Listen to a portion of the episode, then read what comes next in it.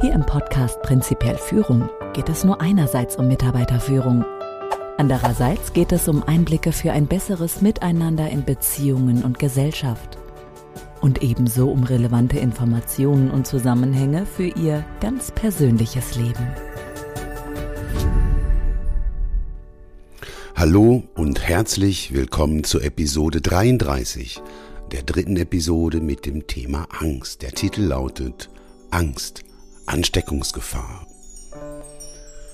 Ich beginne mit einer Aussage, wie ich finde, einer Erkenntnis vom ersten Wirtschaftswissenschaftler überhaupt. Es ist eine Aussage von Adam Smith. Der lebte im 18. Jahrhundert und schrieb, es ist uns ein Bedürfnis, anderen zu gefallen. Ebenso groß wie dieses Bedürfnis ist unsere Abneigung, andere zu verletzen. Wir empfinden Freude über eine freundliche Gesinnung und Schmerz bei Ablehnung. Ich wiederhole. Es ist uns ein Bedürfnis, anderen zu gefallen. Ebenso groß ist unsere Abneigung, andere zu verletzen. Wir empfinden Freude über eine freundliche Gesinnung und Schmerz bei Ablehnung. Als ich das zum ersten Mal las, war ich berührt. Ich fand, ja, so ist es. Tatsächlich, auch ich möchte anderen gefallen, obwohl ich es nicht gerne zugebe. Auch ich habe eine Abneigung, andere zu verletzen. Auch ich empfinde Freude über eine freundliche Gesinnung und Schmerz bei Ablehnung. Doch oft verhalte ich mich anders, nämlich angreifend. Oft erlebe ich andere anders, nämlich angreifend. Wie kommt das? Mein Eindruck ist, es ist die Angst, die zu Urwaldzeiten gelernte Vorsicht, die uns oft so widersinnig handeln lässt. Es ist die eigene, nicht unbedingt bewusste Angst, die den Ausdruck anderer als angsterregend interpretiert. Setzt man einen Schimpansen, nennen wir ihn Affe 1, weil gleich noch ein zweiter dazukommt, setzt man also quasi einen Urmenschen in einem Versuchslabor in einen Käfig und lässt einen zähnefletschenden, aggressiven Hund um den Käfig herumlaufen, bekommt der Affe Angst. Ein hilfreiches Mittel, um ihm die Angst zu nehmen oder zumindest deutlich zu reduzieren, ist, ihm einen Freund in den Käfig zu setzen einen anderen Affen also, zu dem er eine Ist-du-Freund-Beziehung pflegt. Die beiden, Affe 1 und Affe 2, können sich in den Arm nehmen, Hände halten. Das reduziert die Angst.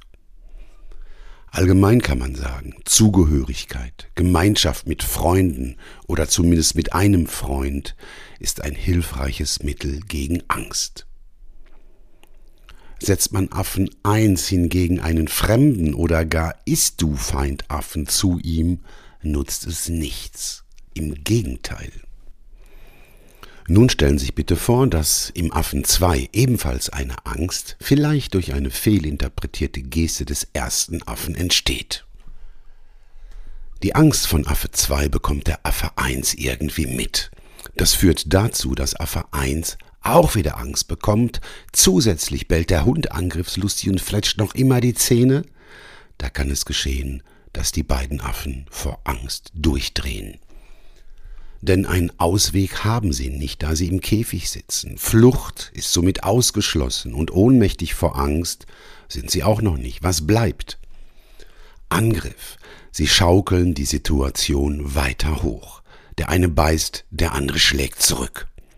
Die Affen gehen sich gegenseitig an, denn Angst erzeugt Angst. Dieses Szenario ist in der Corona-Situation nicht selten unter Urmenschen.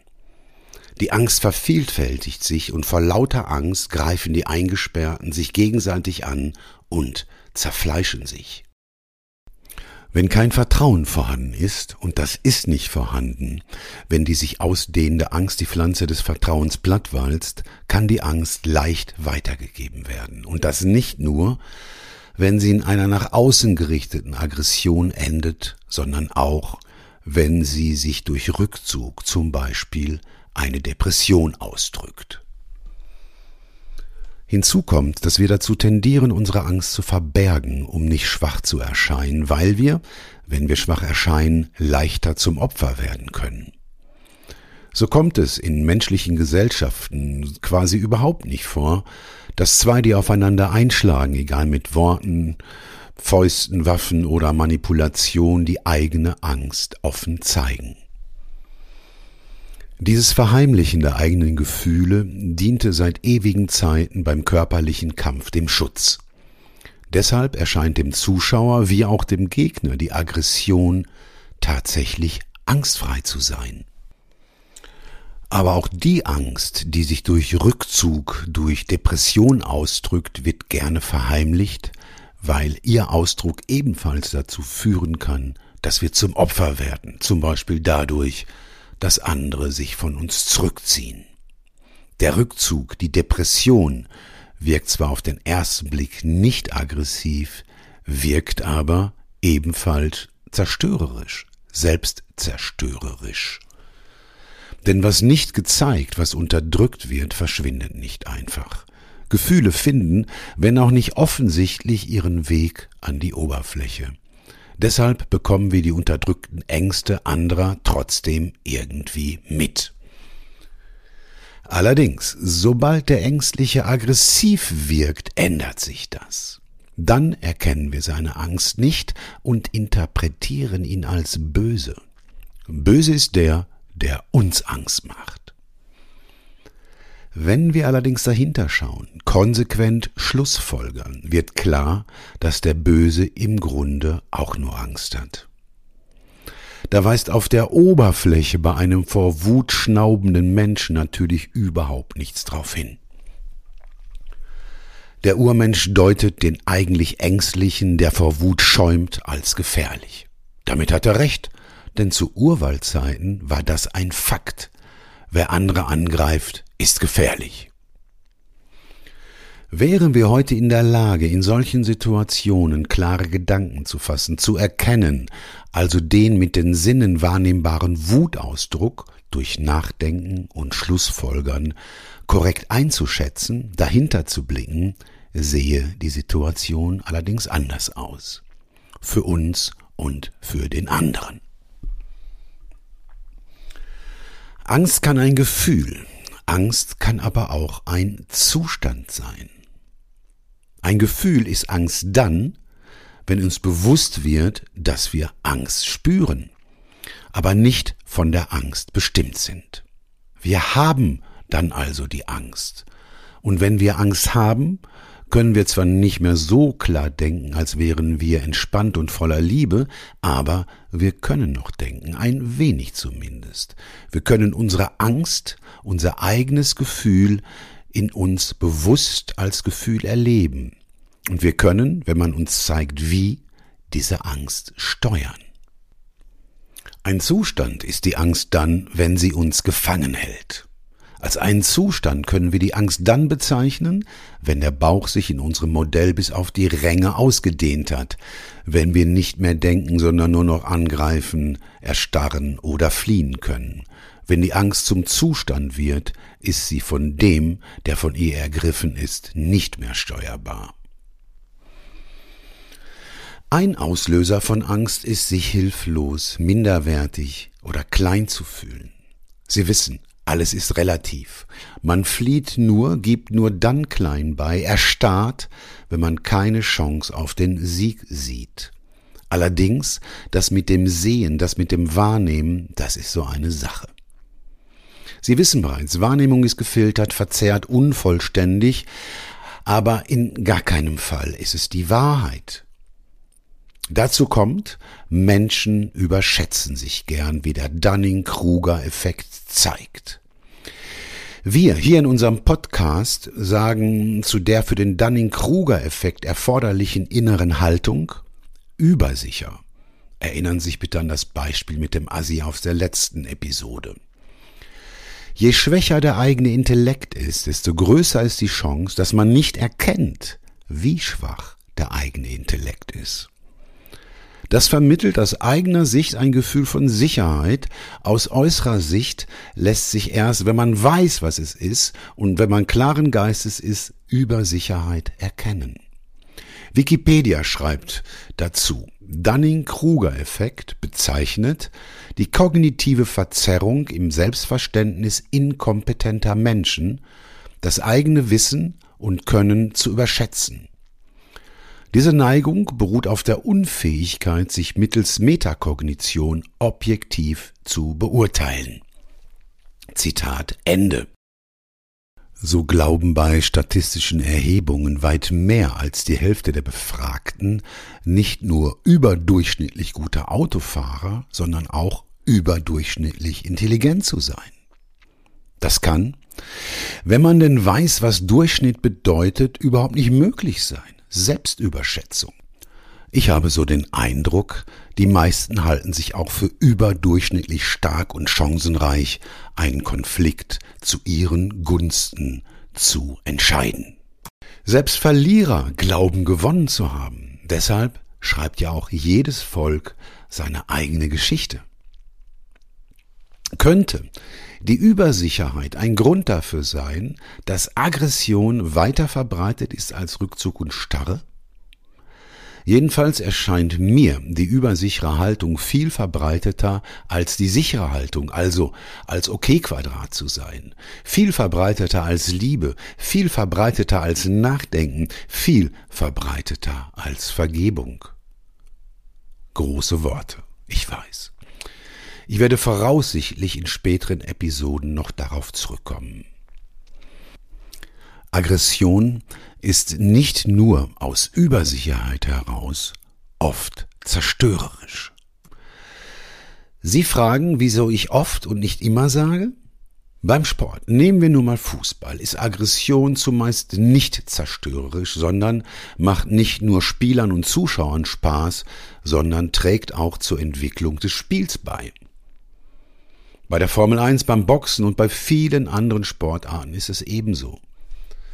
Beim Sex ist es nicht anders, denn das Eindringen in einen anderen Körper, auch wenn es erwünscht ist, deute ich auf der einen Seite ebenfalls als einen Akt der Aggression.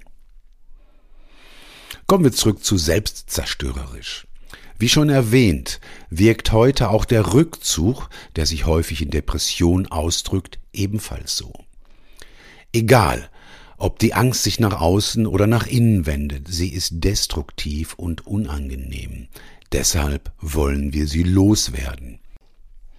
Dazu verwenden wir die unterschiedlichsten Vorgehensweisen, zum Beispiel Sport, Shopping, Mode, Macht, Religion, Drogen, Geld, Computerspiele, Pornografie. Denn Dominanz, Ablenkung und Ignoranz, egal wie destruktiv sie auch sein mögen, sie lindern erst einmal die Angst, wenn auch nur kurzfristig, wenn auch nur scheinbar, denn der Maßstab von richtig und falsch aus Sicht des Urmenschen sind Gefühle. Wenn es sich angenehm anfühlt, ist es richtig, wenn es sich unangenehm anfühlt, ist es falsch. So einfach kann das sein, wenn man Urmensch ist und nicht denkt. Vernünftig, sinnvoll denken kann man allerdings erst, nachdem man es gelernt hat. Deshalb ist Bildung so wichtig. Bildung allerdings in einem vollständigen Sinne, nicht das, was an konventionellen Schulen heute vermittelt wird. Bildung in einem vollständigen Sinne berücksichtigt auch, dass wir hauptsächlich durch Imitation lernen.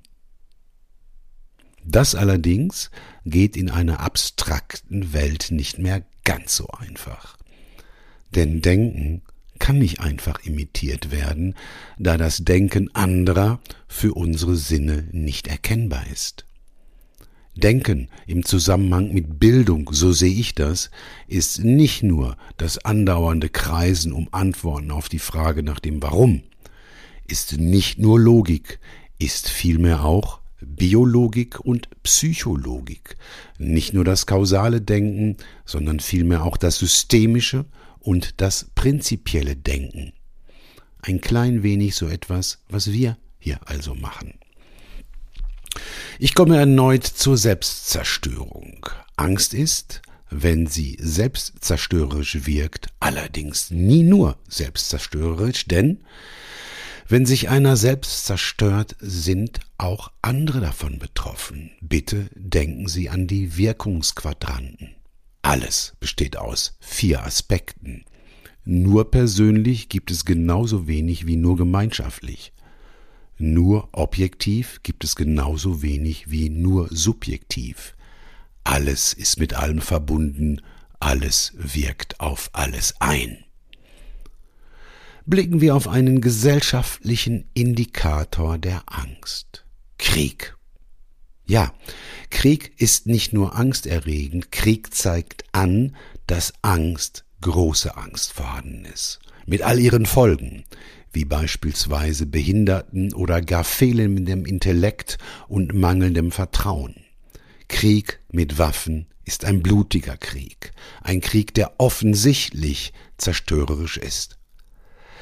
Inwieweit Krieg blutig ist, ist neben der Frage der Angst aber auch eine Frage der Entwicklung.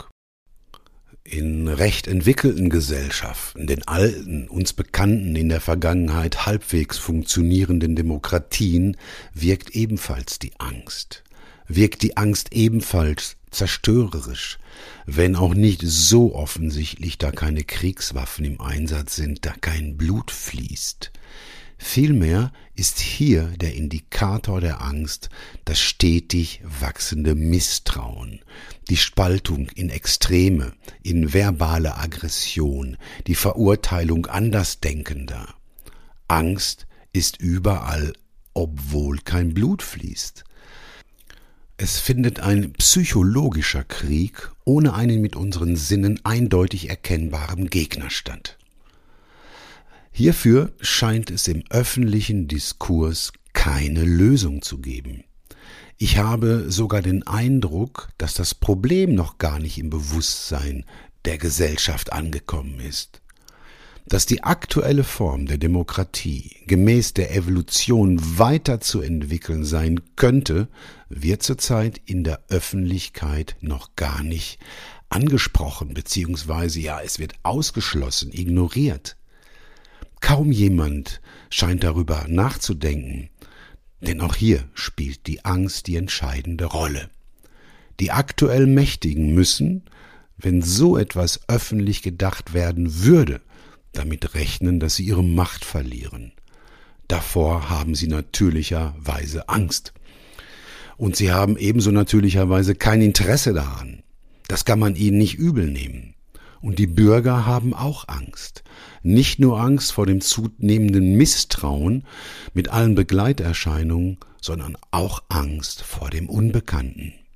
Wer kann sich schon vorstellen, was er noch nie erlebt, noch nie gedacht hat?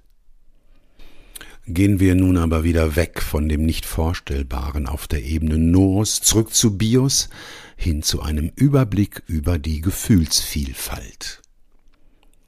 In der ersten Episode zum Thema Angst sagte ich, man könne annehmen, dass es nur zwei Arten von Gefühlen gäbe, angenehme und unangenehme. Ich behauptete, dass alle unangenehmen Gefühle Angst zum Kern haben. Nun stelle ich Ihnen die sogenannten Grundgefühle vor. Bitte überprüfen Sie, ob Sie anhand dieser Grundgefühle meine Sichtweise tatsächlich teilen können. Je nach Schule werden übrigens fünf oder sieben Grundgefühle genannt. Sie existieren in allen Kulturen, also weltweit.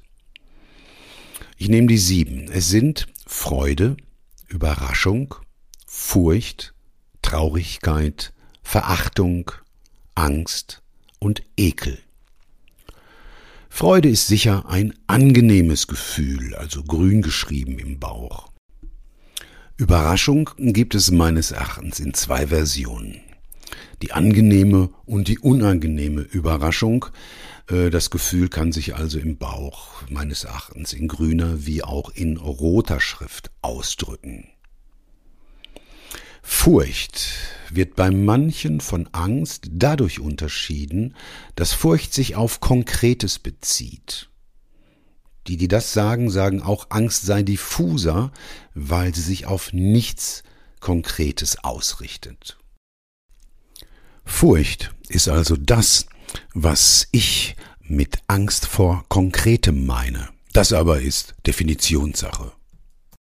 Traurigkeit tritt ein, wenn das, wovor wir Angst hatten, zum Beispiel jemanden oder etwas zu verlieren oder nichts zu bekommen, wenn das eingetreten ist. Rotes Gefühl meines Erachtens. Da mir in der Auflistung der Grundgefühle der Hass fehlt, denke ich mir, dass hier Hass und Verachtung gleichgesetzt worden sind. Ich hasse oder verachte den, der mich verletzt hat oder zumindest meine Werte nicht teilt. Das ist nicht nur eine Steigerung der Wut. Verachtung und Hass scheinen mir recht konstante emotionale Haltungen zu sein, bei Hass erscheint mir die eigene Ohnmacht stärker zu sein als bei Verachtung. Also rote Schrift. Rote Schrift ebenso wie bei Ekel. Aber wovor will Ekel uns schützen? Es ist eine Vergiftung, die Verunreinigung, die zu Krankheit führen kann. Ekel ist also in dem von mir gemeinten Sinne ebenfalls eine Form der Angst. Ich ergänze die Liste der sieben um Neid und Missgunst. Auch sie haben, wie ich finde, mit Angst zu tun, mit der Angst nämlich, dass ich weniger habe als andere und vielleicht deshalb nicht so viel Anerkennung erhalte. Abschließend zu dieser dritten Episode zum Thema Angst komme ich zum zweiten der drei Führungsprinzipien zur Verbindung. Wie meine Erfahrung mir zeigt, hat nicht jeder einen wirklich guten Kontakt zu seinem eigenen Ist-Zustand, zu seinen eigenen Gefühlen. Auch ich kann mich da nicht immer ausschließen. Viele kennen ihre Gefühle gar nicht richtig, Männer anscheinend noch weniger als Frauen. Da stellt sich die Frage, wie kann man sich seiner Gefühle überhaupt bewusst werden, um anschließend einen guten Kontakt zu ihnen zu pflegen. Zunächst einmal geht es ums Spüren, darauf zu achten, was im Körper passiert. Klar muss sein, beim Fühlen geht es nicht um das, was wir denken, nicht um das, was uns durch den Kopf geht.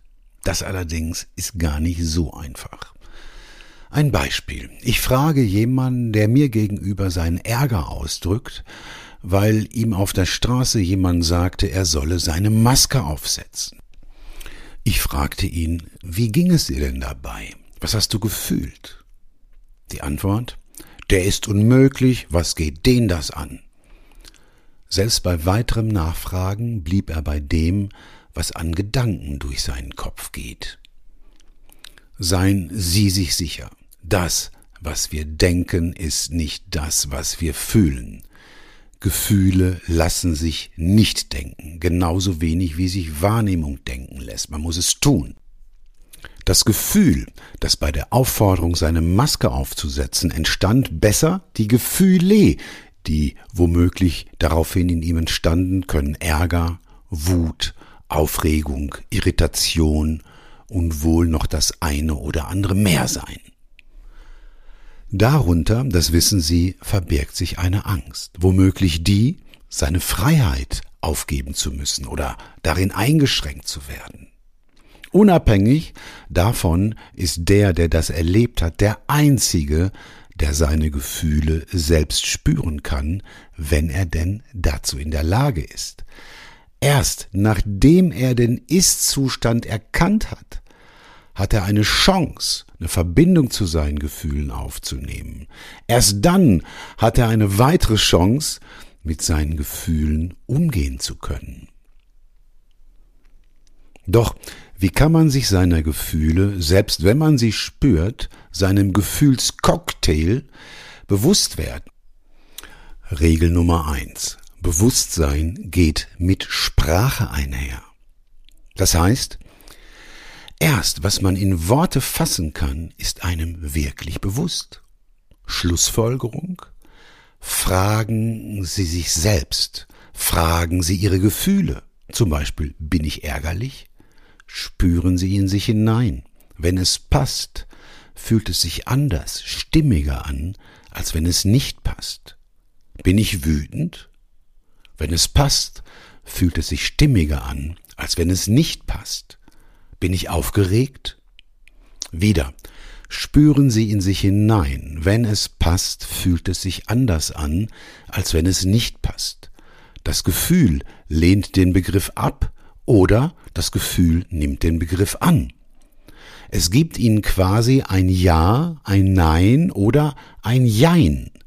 Bei Nein oder Jein bitte probieren Sie es weiter. Verwenden Sie andere Begriffe. Natürlich gibt es da auch schon wieder ein Problem. Im Alltag stehen uns die Worte für die Gefühle, die quasi ihre Namen sind, nicht in ausreichendem Maße zur Verfügung. Aber damit beginnt es. Klären Sie den Ist-Zustand. Wie? Durch Verbindung, durch innerpersönliche Kommunikation. Damit haben Sie zwar noch keine Lösung, aber das Ziel ist ja auch noch gar nicht klar, ist ja auch noch gar nicht definiert. Sollte Ihnen als Ziel Angstfreiheit in den Sinn kommen? Na, ich weiß nicht. Denn Angst schützt auch. Angst motiviert. Kann Angstfreiheit also ein Ziel in dem hier gemeinten Sinne sein? Dazu erhalten Sie in Episode 35 meine Antwort. Prinzipiell Führung. Zusammenfassung. Soziales Miteinander und Freunde sind ein hilfreiches Mittel gegen Angst. Wird die Angst allerdings, wie auch immer, ausgelöst, ist sie auch in so einem Kontext ansteckend. Sie vermehrt sich. Wir verstecken unsere Angst gern. Andere bekommen sie trotzdem mit, denn Angst verschwindet nicht einfach, wenn man sie verdrängt, wenn man sie ignoriert. Sie findet immer einen Weg an die Oberfläche. Allerdings erkennen wir hinter Aggression die Angst zumeist nicht mehr, weil wir dann zu sehr mit unserer eigenen aus der Aggression entstandenen Angst zu tun haben. Würden wir auch bei Aggression die Angst erkennen, würde die Welt vielleicht ein klein wenig anders aussehen. Angst kann ein Gefühl oder auch ein Zustand sein. Ist sie ein Gefühl, ist sie zumindest theoretisch handhabbar. Ist sie ein Zustand, handhabt die Angst uns. Dem Kreislauf der Angst spielen mangelndes Vertrauen und die Übersicherheit, offiziell Dunning-Kruger-Effekt genannt, in die Karten. Warum? Weil Selbstüberschätzung eher zu Angriff als denn zu Flucht oder Starre führt. Aggression ist nicht immer destruktiv, sondern kann, wie im Sport, durchaus konstruktive Effekte haben. Die neuen drei Aggression, Ablenkung und Ignoranz lindern die Angst nur kurzfristig, nur scheinbar. Krieg ist ein Indikator für Angst.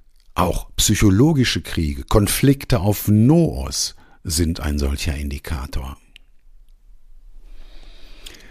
Die Weiterentwicklung, die evolutionäre Weiterentwicklung der Gesellschaft wird heute noch ausgeschlossen, ignoriert. Wir haben gelernt, Impulse zu unterdrücken, wir haben gelernt, unsere Angst zu verbergen. Dadurch erscheinen wir anderen als noch gefährlicher.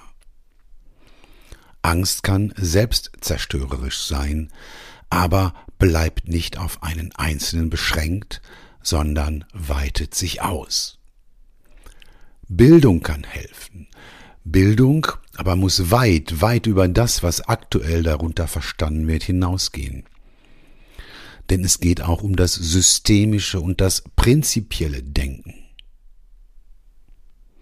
Das Führungsprinzip Verbindung hilft, den Ist-Zustand, in unserem Fall die Gefühle zu erkennen. Denn Gefühle kann man erst beeinflussen, ja, wenn man sie kennt. Man erkennt sie, indem man in sich hineinspürt und sich mittels Worten ihrer bewusst wird. Das aber ist alles noch weit, weit entfernt von dem, was man Lösung nennen könnte. In der kommenden Episode werde ich auch noch nicht dazu kommen, sondern zunächst den Blick auf den üblichen, meist nicht wirklich erfolgreichen Umgang mit der Angst werfen. Viel Erfolg und Spaß beim Nachdenken sowie beim Teilen Ihrer Gedanken mit anderen. In diesem Sinne bis zum nächsten Mal. Machen Sie es gut, Ihr Klaus Goldbeck.